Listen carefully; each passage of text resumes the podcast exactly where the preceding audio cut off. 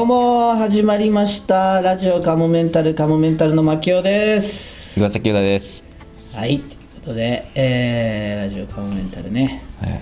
また今日はちょっとただ前回の収録からあんまり日が経ってない、ああ、そうだね。まあ前回でもえほぼあの時藤君とーはいはいはいはい高木さんの話が確かにあったからまカあモメンタル2人としてはじゃあ結構まあまあいいんじゃないですか。久しぶりっていう感じかな、今日はその週始めですからね、うん。そうなんですよ。最近結構木曜日収録が多かったですからね、今日はまだ月曜日でございます。今日はこの後あの倉本充さんのねライブがあったり。ねちょっと緊張しますけれどもネタを3本やって笑い飯さんとかポイズンガールバンドさんとかマジカルラブリーさんとかねうん。出るライブですけれどもまあこれ聞いてる方でもしかしたら来てくれるっていう方もいるかもしれないですけど。あのそういえば前回話してたネタ番組の、あの詳細出てましたねネプローラ、はい爆笑まとめっていう番組ですねえ4月1日土曜日、え。うん。でこれまあ本編っていうか本ちゃんの方は夜ゴールデンタイム。ゴールデンタイムであるんですけど、僕らが出る枠はその昼間の、えー直前スペシャルみたいな感じのうん。コーナーで出ますんで、テレビで初めてやるネタをそうですねぜひ皆さまあん見てみてください、あのこの間の単独からはい。のネタなんですけどね、そう。やってますね。4月1日土曜日僕らが出る直前スペシャルは2時から2時54分だそうです。本編の方は4月1日土曜日6時55分から9時48分なんでここではこれはすごいな。夜の方はものすごい組数もいるしそのちょっとネットニュースになってましたけどジョビジョバさんとかも復活してネタをやってたりするんで、あとさらにスペシャルステージっていうのは3月28日の火曜日にオンエアになるんですけど、これはちょっともうこれ配信してる時は終わってるんですけど、3月28日火曜日はその爆笑まとめのスペシャルステージっていうのでさくらんぼブービーさんが、あ、え、それまた別の日なんだ。これ別の日ですねスペシャルステージは他に誰がいるんですか？えっとアメリカザリガニさんと、うんあと藤原さんうん。あとペナルティさん、うん。でさくらんぼブービーうさん、ん。3月28日火曜日の夜中の12時58分から1時28分までっていうことでなるほど。なかなかなかなかね今、その方々のネタをテレビではうん見れないです。見れない見れない。ですよ特にさくらんぼブービーさんに関しては解散してますから、それがそのためだけにやってる。うん。まあだから去年のキングオブコント出られてたんですよねさくらんぼブービーさんね。そういうのもちょっとあったんですかね、やっぱり。そのまあもちろんその出てたっていうのはそのあれですよ、あれ見てないよっていう。だから要するにその参加予選にね。出場してたうん。出てたっていうのはそうキングオブコント1回戦に出場されてたんですよ。そうそうそうそう。だそういう噂をが回ったりしたのかね。やってるみたいだと。でも復活したってわけではないんだよね。ああ多分そうですね、勝つっていうわけではないですね。うん、なんか木村さんの顔がすごい、えあの日ええ。えなんか気持ち悪かったんだよな。気持ち悪いよダメでしょ。あのねさくらんぼブービーの。なんていうかすごいくどい感じの顔ええ。の人まあ確かに顔は濃いですね。でそうまあイケメンなのかな。うん。まあ俺より一個上とかなんですけど、はい。木村さん。なんかまあ昔まあ割と昔から面識はあって、うん。でやっぱ裏方に回ってはい。そうですね。解散後はでちょっと太ってたりもしたのかな前よりは。うん。確かでにちょっとうん。ぽっちゃりさで多分ぽっちゃりするタイプの体質だと思うんだよね多分。なんとなく。うん。もともと体も割と大きめな感じの人、で朝リハでうんはい。その日は朝リハがあってはい。で夜本ちゃん。うん。そうです、ね、で朝見た時はそう思わなあ思わなかったんだけどはい。夜集合またそれ集合して、それが8時45分とかかな、はい。集その時に見た時になんかねほんなんてヤマンバっていうかね。まあロン毛だよね若干おばあちゃん。あの、うん。ロン毛だよねやっぱ。ロンなんか髪すごい長くなってますよね。であの本当にあのイメージとしてはあの歌舞伎とかのあのファサーっていうそ長い白いあのボリューム感が。相当すごいけど。真っ黒ですよまあ髪が木村さんの。でもファサーってなっててうん。ペチャンってタイプじゃないんですよね、うん。髪が結構ボリュームそうあるっていうか。いや、うん。ぺちゃんってなってる時もあるのよ。その要はセットしてんのか分かんないけうんどとにかくその日は多分シャワーを浴びたのかうん。もう乾かした感じの水分が一切ない感じのファサーってなってて。はでその顔がもうなんかねあ、山よ場よぶよぶよぶよぶなってぶよ なんで朝ならまだわかりますけどね。朝むくんでるならね夜にあのねなんかね顔中のなんか寝てたの排泄物が全部顔に溜まっちゃったみたいな感じの。本当ですか？そこまでか。眉毛もい4倍ぐらいの 眉毛も相当4やばいね倍ぐらいの眉毛が4倍になってるって。で目の目なんかおにぎりみたいになってたよおにぎり？何？おにぎりって？おにぎり。おにぎり？でっかいおにぎり。俵結び、うん。おにぎりですか？おにぎり。で真ん中のりが黒い。おにぎりみたいなんです眉毛4倍でじゃあなんかそれこそ風船で膨らまして絵柄がボヨーンって大きくなるみたいなイメージなんですかね。もうななんだでっかかったな。んで顔がパンパンに膨れ上がうって。ん。でそう。目がおにぎりで、うん、で色が白いじゃんあの人白いですねちょっと。でももうなんだろう。白黒のなんか全部白黒でできてるみたいな 感じの。それは確かに気持ち悪い。いやなんかねほあのねすごいずずっとね横目で見ちゃった。なんかえすごいうるさい。で 木村さんが、ええ。あの鏡に向かい合う時があったの自分自身と。その、要はメイクしてもらうために、ー、うんうんうん。その時になんかちょっと自分でも驚いてるような感じ見えた。お俺こんな顔してんの。あれみたいなその瞬間を目撃しちゃったんですよ、うん。絶対一回家に帰ってから朝多分あの人はうん。割と不規則な生活してると思うの、まあまあ作家さんだし。でもともと多分そういうタイプの人だと思うから、うん。昼夜関係ないみたいな感じの人、うんうん。で多分朝はむしろそのまんま起きてたのか。なるほど、作業に任して、そのままリハして。てたのか。うん。うん。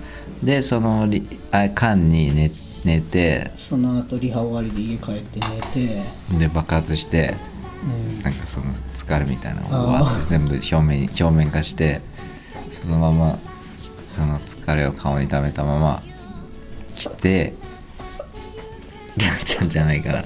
いや本当にねあれ見てほしくいや見なかったもん今日全然思ってない。や何の印象もない。あのちょっいや髪が伸びたなっていう印象とあとなんか表情が硬い感じがしてなんか僕でも別テーブルにいたんであんまちゃんと聞こえないですけど、なんかすげえ緊張してるわああみたいな。緊張してるみたいな説もあったんだけどね。それでもそこの、うん、それはもうどうでもいい感じだと俺からしたら。それよりももう顔の変化っていうか。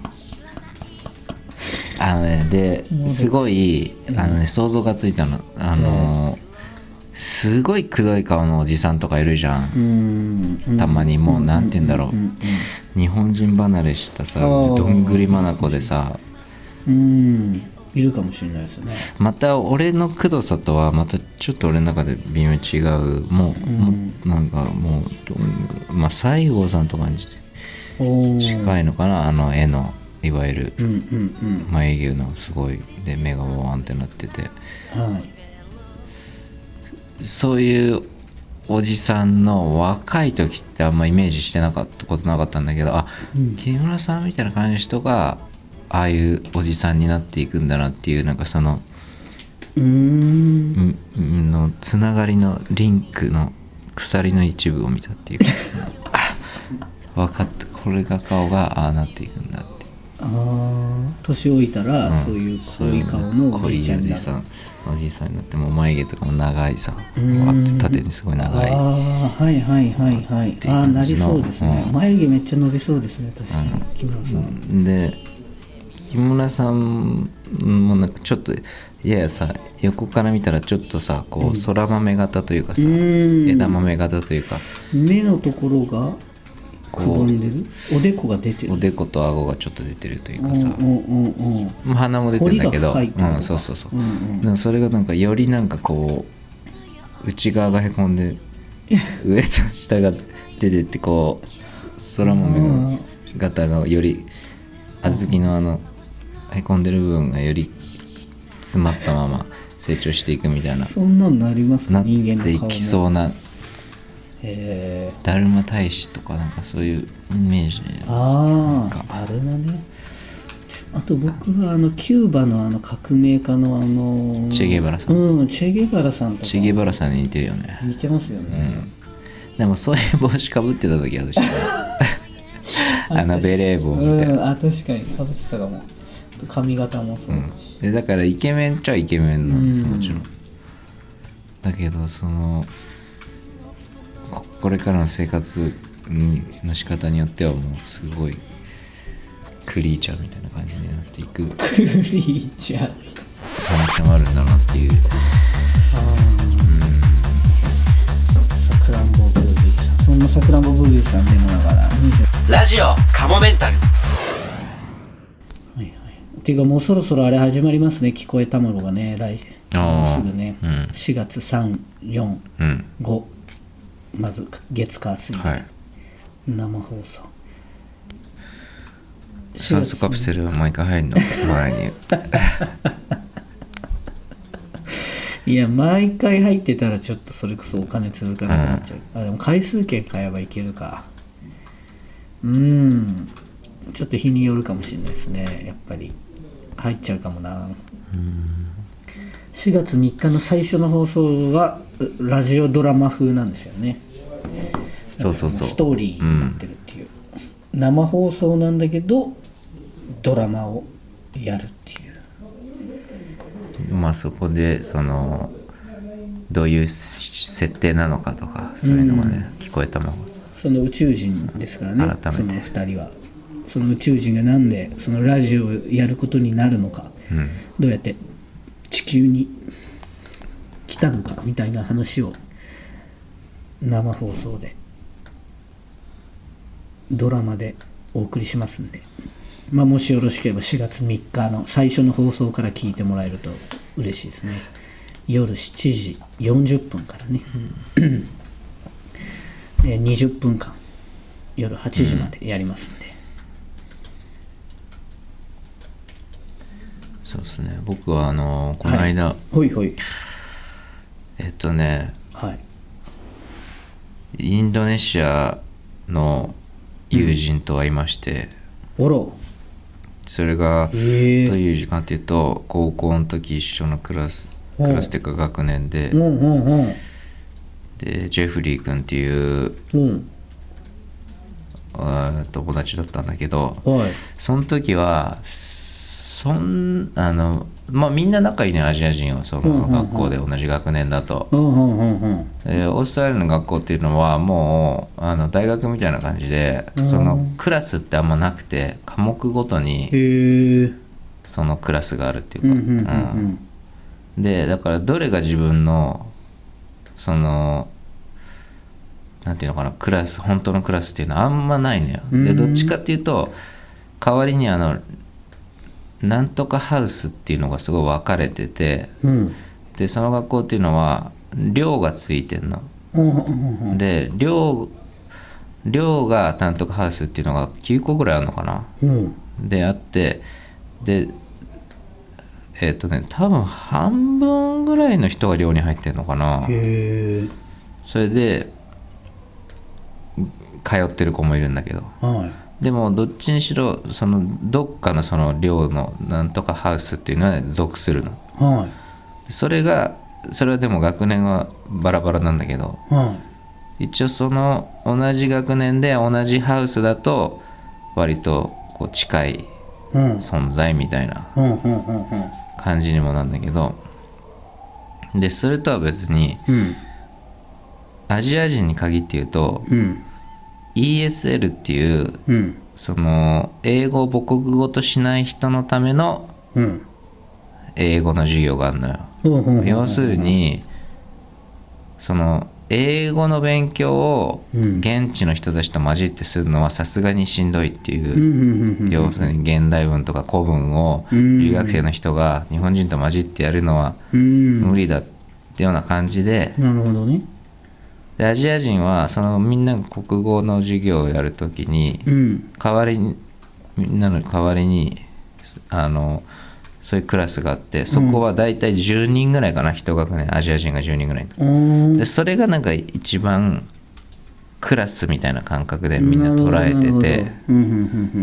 だみんな仲いいのアジア人は基本的に同じ学え10年の人しかいないんですね。10人しかいない。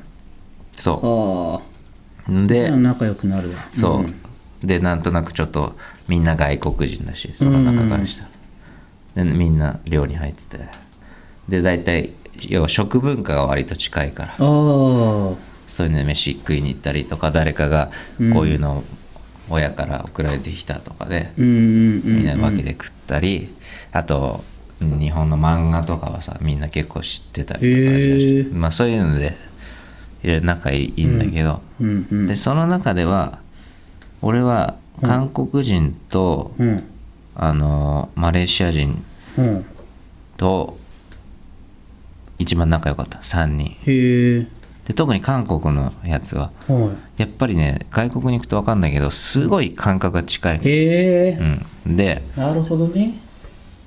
すごい仲良かったんだけど。同じアジアでも韓国人のとはやっぱ日本人がやっぱ近いね。気候も近いし、うんでみんなあとアジア人って言っても東南アジアだから。うん。ちょっとやや感覚が少し違うんだけど。うん。でまあまあそれでインドネシアの子で今回来たのは日本に行くっつって、へえ。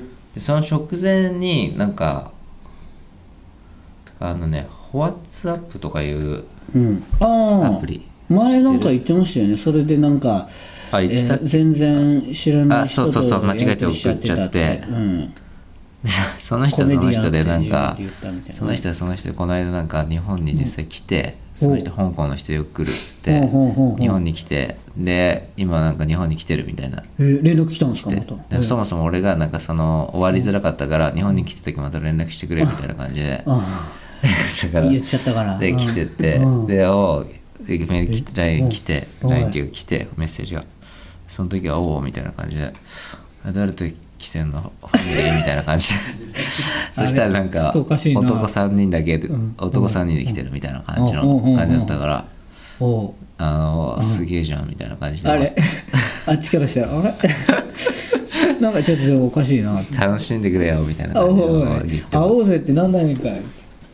でも終わったんだけど。でまあこのジェフリーに関してはもううん。あのまあ仲良かったから、はいでもちろんで顔も向こう覚えてるしからもそう向こうからも会おうっていう感じで言ってくれて。はいでね24日の深夜かなんかにねえ会いに行ったんですええ。深夜に、うん。っていうのはまあ向こうはさ家族で来ててずっと観光してるから。うーん。で俺的にも夜が良かったから、うん。まあ、ちょうどいいやっていうことで、うんうんうん。まあ、深夜って言っても11時ぐらいから、おお結構遅いじゃない、うん。で向こうのが赤坂の方に泊まってへえ。で会いましたね,、へね高校以来ですか、うん。じゃあ20年ぶりだ。そえ。すげえダサかった ええすげ今はえダサい格好してたどこに住住んでるんですか？今ねジャクあのジャカルタっていうインドネシアの首都があるんだけどそっからなんかさらにえ1時間ぐらい車で行くえう。ん。なんかリゾート山の中のリゾートみたいなところですげえでかいホテルをな経営してんのよ。はでねなんかあのねその時にでもありがたかったのがうんそのね居酒屋に入ったのね普通の。ででそもそもなんか日本は飯がうまいとか言ってうん。言ってて、そいつが、でどこ行ったのって言ったらなんか本当にあ松屋でしょ、みたいな。うんあとすき家とか って言ってなんかそんなとこ行ってんのみたいな感じで。あとほ本当になんかねあ何て言ったか忘れたけどもうチェーン店ばっかりなんだよ。あとなんかあの一蘭かラーメン。ああ一覧よく外人ね。外国の人いるでしょ。ガイドブックに書いてるでしょうね。だからでも本当だから俺がもうなんていうの観光客が行かないようなとこでもうまいとこに行こうと思ってたんだけどはい。その日俺は長男の誕生日だったからあら。その長男の誕生日会をやってから行ってるから、うんうんお腹そんな空いてない、うん。で実はそいつもお腹全然空いてないみたいな感じで。う。んまあじゃあまあ本当だったらなんかさラーメンとかだったらさ簡単にさうん。結構さ他の観光客が行かないとことかさうん。なんとなく連れて行けるしはい。俺だったら多分嬉しいと思うんですよ、うん。だけどそんな腹じゃないうんからうんまあいいやってことで普通になんか焼き鳥屋さんみたいなとこにそんなあのもう本当に普通の焼き鳥屋さんみたいなとこ行って。でもなんかそいつはなんかうん。うんハツとかなんか食べれないとか言って言ってて、うん。でハツはなんかインドネシアで食べた時になんかうん。砂みたいのがいっぱい入ってて、すうん。砂みたいな感じがしてうん。嫌だみたいなこと言ってて。うん。でもその肉鶏肉のやつしか食えないみたいなこと言っててでも俺が、それはもう本当に子供しか食わないからうんうん。みたいなまあいやいや嘘だけど。絶対こういうの方がうまいからっつって食べさせたりして、ええ。でもなんかあんま鼻で息してない感じで食ってる。でうん。でそうありがたかったっていうのはなんかひ一組うん。直前にいや何の仕事してんだみたいなもともと言ってたつもりだったんだけどはそいつにも言ってなかったのかもしれなくてでココメディアンみたいなことやってんだよみたいなああみたいな感じで。うんエンターテイナーなんだみたいなこと言ってて。でそしたらねあのね途中で本当にたまたまあの昔芸人やってた人みたいなのがたまたまいてでそれその時はまうん。あ挨拶したんだけど、であ彼はなんだみたいな感じで、うん。あ彼はもともと芸人になってたんだよ、うん。じゃあ同じ舞台ライブとかも出たりしてとか言ってあって、うん。でああそうなんだ。でお店に着いて。でそのお店で一人、うん。あのー一組か、うん。なんか話しかけてくれて。へえ。でカモメンタルの岩崎さんですよねみたいな感じであって。でその友達かを見ててはなんかあれも友達かみたいな感じでうん。なんか この町にはお前友達が多いんだなみたいな赤坂だったんだけど。で違うよ。あれは俺を知っててくれたしたらすごいびっくりしてて、へえ。よかったですうん。その直前にもねなんかトイレに行く時に えなんかその店ではねなんかすごい気づかれたんだよね。でトイレに行く時にいてえはで一人の時だったからあーもうちょっとあの友達の前で言ってくれりゃいいのになとか思いながら。い へええ会話って全部それ英語でなさそれは全部英語。へあのーでも一一人すげえうざい女がいて、え？それはまたちょっと時間前なんだけど、う。んそいつと歩いてて店探してる時にえ、はいあのねキャバ嬢ではないキャバ嬢みなんかやや水商売って感じの女で、まあ、酔っ払ってんだけど女二人組で、うん。ですれ違う瞬間にこうパッて目があったの。うんはいはいはい。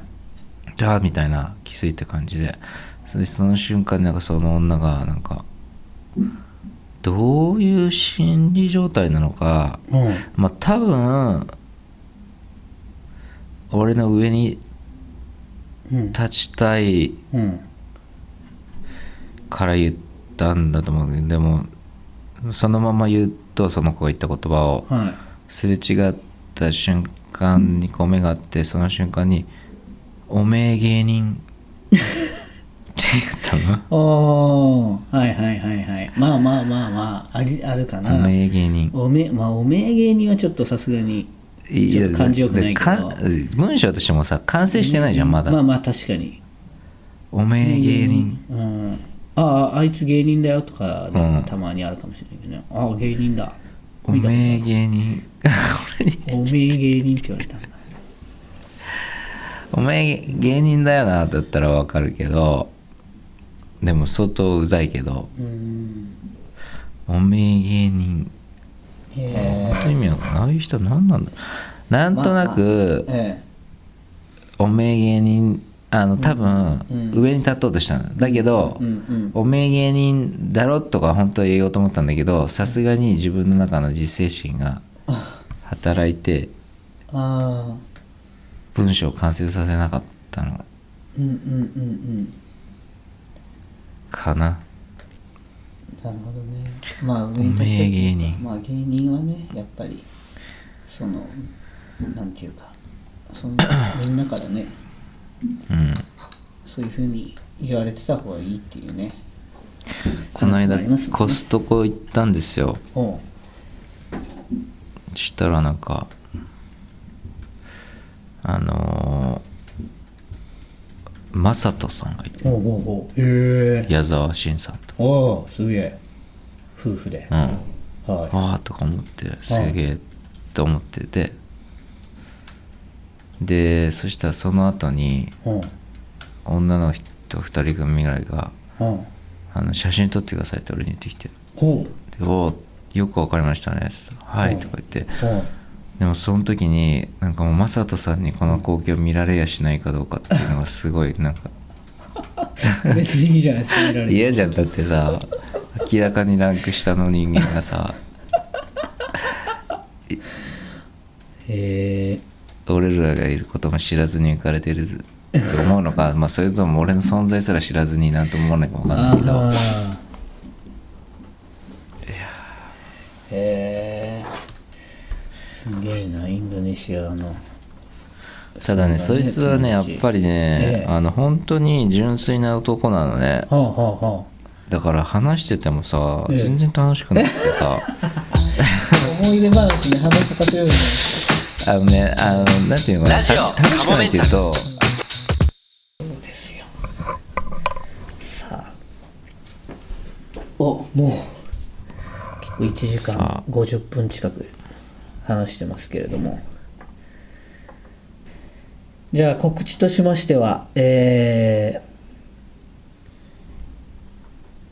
4月1日うん。土曜日ですね、そのネプローラ爆笑まとめっていう番組で、ネタ番組ですね。あのお昼の方に出ますので直前スペシャルっていう方で、えーお昼の2時からですかね。ぜひ見ていただけたらと思います。単独でやったネタからはい。1本ね、テレビ初披露のネタになりますので、夜の方はジョビジョバさんが復活してたりとか、うんえーそれはそれですごく面白そうな。はい。面白そうなっていうか僕生でちょっと見てたんでやっぱすごい面白かったですねそれもね。そうかと僕あの4月5日にあの、はい。オアライターズっていうね前におかずクラブに書いた、ええええあで今回をまたやってまして。ええ。でねすごいねあの他の方のネタとかもみんなそれぞれええ。いろんな、あのオアライターズのメンバーとしてはえうん。パンクブーブーの哲夫さんとはいはい。ノンスタイル石田さん。はい。でシソンヌ二郎さん。はい。と俺とはいはいはい。でまあ俺と二郎さんはもちろんコント。はい。でノンスタイルさんはあ石田さんは漫才、はいはいはいはい。で今回哲夫さんは漫才とコントをはい回る芸人それぞれね、い、ろんな芸人書いてるんですよ。はい。でそれがね結構ねやっまあ、前回面白かったんですけど他の人の見てて、はい。今回もねさらに面白くなってて。うーん。でその稽稽古っていうかそのネタがそれできるまでのまあネタなんでねそのあんまり詳しくは流流れないですけどうんうん。その事前にねあんま流しすぎたら内容分かっちゃうから、あのそそれでちょっとずつなんか出来上がりの過程みたいのがあるんですけどそういうのも面白いし結構ねあの見ると面白いと思いますよ。4月5日ですか？はい。もう結構すぐですね、うん。でもうそのライブは終わったんですか？あのと収録が終わりました。ええで僕僕がだからそんな長く見られる番組もなかなかないですから、うーんうん。あの皆さんあの僕がねテレビに出てる時間をそんな長く見れる機会なかなかないんでぜひね。えいや本当に面白いと思うんだよなあの番組。うんなるほど。単純な笑いっていうところでもなくなんか。うーん。興味深い、うん。 interesting な面白さも。もあるしまあもちろんね funny のもあるし。うん。いや素敵な番組ですよ。はい。でその他何か出演情報あればかもめんたるのブログホームページツイッターで告知していくと思いますのでその辺もチェックしていただけたらと思います、では、えー今週のラジオカモメンタルこれにて終了となります。また次週も聞いてください。さようなら。さよなら。えっと来週から僕もあのー一人でポッドキャストをやろうかと思いました。そうですか。それ面白そうだけど。では最後にお知らせですこのラジオカモメンタルセカンドシーズンはカモメンタルのメルマガ週刊カモメンタルワールドで配信しているトークの一部をお聞きいただいています。本編の方をお聞きいただく場合はメルマガ週刊カモメンタルワールドに入会していただく必要がございます。週刊カモメンタルワールドではラジオカモメンタル本編に加えカモメンタルの未来を考えるコーナーまた新作のコント動画未公開コント動画など多くのコンテンツを月額500円で毎週1回金曜日に配信しています。ぜひメルマガ週刊カモメンタルワールドへのご入会をお待ちしています。また番組では皆様からのメールも募集しています。メールアドレスはカモメンタルアットマーク yahoo.co.jp k-a-m-o-m-e-n-t-a-l アットマーク yahoo.co.jp です。いつもポッドキャストラジオカモメンタルセカンドシーズンをお聞きいただき誠にありがとうございます。今後ともラジオカモメンタルをよろしくお願いします。10円玉分の愛を